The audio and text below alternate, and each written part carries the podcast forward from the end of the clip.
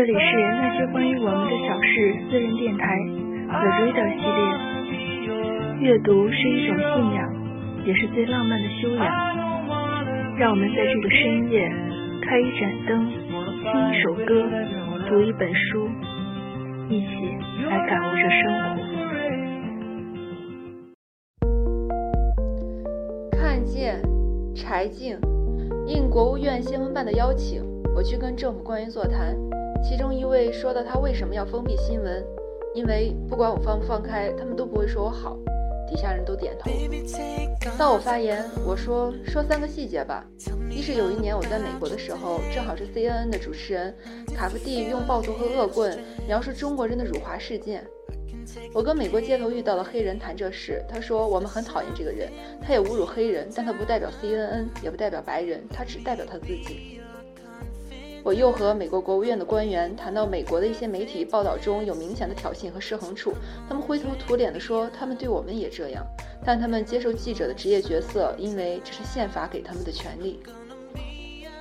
第二个细节是，有一年雪灾刚过，我去发改委采访一位官员，当时网上批评发改委在雪灾中有应急漏洞，我问他这个问题，他答完长舒口气说，总算有人问我这问题了。因为他终于得到了一个公开解释的机会。如果一直封闭新闻，结果就是大家都相信传闻，不会有人问你想回答的问题。第三个细节是我在广东采访违法征地，刚坐下问第一个问题，这位市长就火了：“你居然敢问我这样的问题？这个问题只不过是你们为什么要违法批地呢？”他站起来指着摄像机爆粗口，我提醒他：“市长正录着呢，你给我关了。”他就要扑到机器上来。他怒气冲冲，我没见过敢像你这样提问的记者，我也从来没见过你这样连问题都不敢回答的市长。我当时有点急了，第一次直接跟我的采访对象语言冲突。我们第二天一早的飞机走，准备睡了。晚上十一点，他大概是酒醒了，脸如土色的在门口等我，再采访一次吧。同事们对视眼说：“别理他了。”上午的采访都已经录下来了，他是漫画式的形象。快意恩仇，而且充满戏剧性，观众爱看。但我们要的不是他的失态，而是信息。成为老王架机器，我洗了把脸说坐吧。采访了四十分钟，他说违法征地的决策程序和地方财税的压力。采访完出门时，我对他说：“我可以不采访您，这您知道。但我采访了，是因为我尊重我的职业，也请您以后尊重记者。”说完这三个细节，我说：“您认为媒体有偏见？是的。”可能媒体会有偏见，世界任何一个国家都这样。但纠正偏见的最好方式就是让意见市场流通起来，让意见与意见较量，用理性去唤起理性。一个数年未见的朋友碰面，说与几个人在酒吧里同看我的节目，原来觉得你挺逗似的，一看你现在都专访官员了，都嘲笑你。我还替你辩解来着，说你也不容易。我说你听内容了吗？他说没有。我说哦。他说你变了，从你的眼神里能看出来。你觉得这样好吗？我问他，他沉默了一下，说：“我觉得对你好就好。”我说：“节目是我自己的选择，我觉得这个官员说的信息影响很多人的生活，观众需要了解。”他说：“哦，那你就是……”他发出了嘶嘶音，但还是把后面那个刺激的字收住了。他说话就这个风格，我不以为怪。不管报道谁都是平等的吧？你真觉得你跟人家是平等的？他说：“对我来说。”摄像机红灯亮的时候，任何人都只有一个身份，那就是我的采访对象。他扑哧笑了，说：“太天真了。”我也笑。是，凡事信以为真。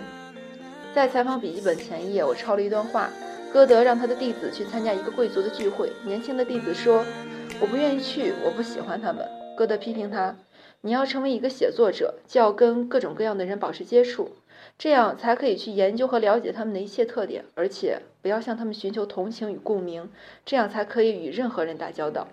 你必须投入广大的世界里，不管你是喜欢还是不喜欢他，不管围观者对他的期待有多深，环境有多鼓噪。他说：“我没有战斗的情感，也不打算写战歌。”那位朋友看到的节目中，我采访的官员批评上级政府财政决策失误，说了四十五分钟，很坦率。采访完，我问他：“您这个性怎么生存？”他说：“官僚系统是一个复合机构，只有一种人就玩不下去了。那你靠什么直言不讳还能让人接受呢？”他说：“准确。”我想起问过安，如果你认为安娜的方式并不是最好的方式，那什么是呢？安说，Doing the right thing is the best defense，准确是最好的防御。无论如何自制，人的情绪是根除不了的，有时松，有时紧，永远永远。我让老范编辑时把我表情过度的镜头掐掉，他不听，有时还要强调出来，加点音乐，觉得记者有情绪才能带动观众。我拿他没办法，只能自责。你给我做一个牌子，采访时我再不克制就举牌子，上面写两个字：自重。没办法，方丈说的对，和尚和记者这两个工种都要求人能自持，持不了或者不想持，只能别干了。他送我那本《金刚经》里有一句注解。念其即觉，觉已不随。人是不能清空自己的情绪判断的，但是要有一个戒备。念头起来要能觉察，觉察之后你就不会跟随他。他嬉皮笑脸，哎呀，我们觉得挺好的。你又不是神仙姐姐，你是凡人，还是在地上走吧。有位观众曾经在博客里批评过我，我觉得说的真好。女人酒局上说给他们听，如果你用悲情贿赂过读者，你也一定用悲情取悦过自己。我猜想，柴静老师做节目、写博客时，常是热泪盈眶的。也诚实的说，悲情、苦大仇深的心理基础是自我感动，自我感动取之便捷又容易上瘾，对他的自觉抵制便尤为可贵。每一条细微的新闻背后，都隐藏着一条冗长的逻辑链。在我们这儿，这些逻辑链绝大多数是同一朝向。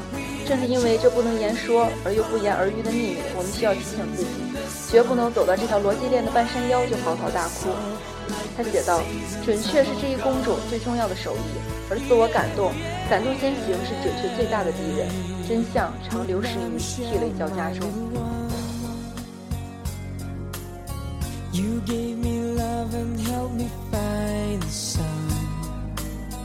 And every time that I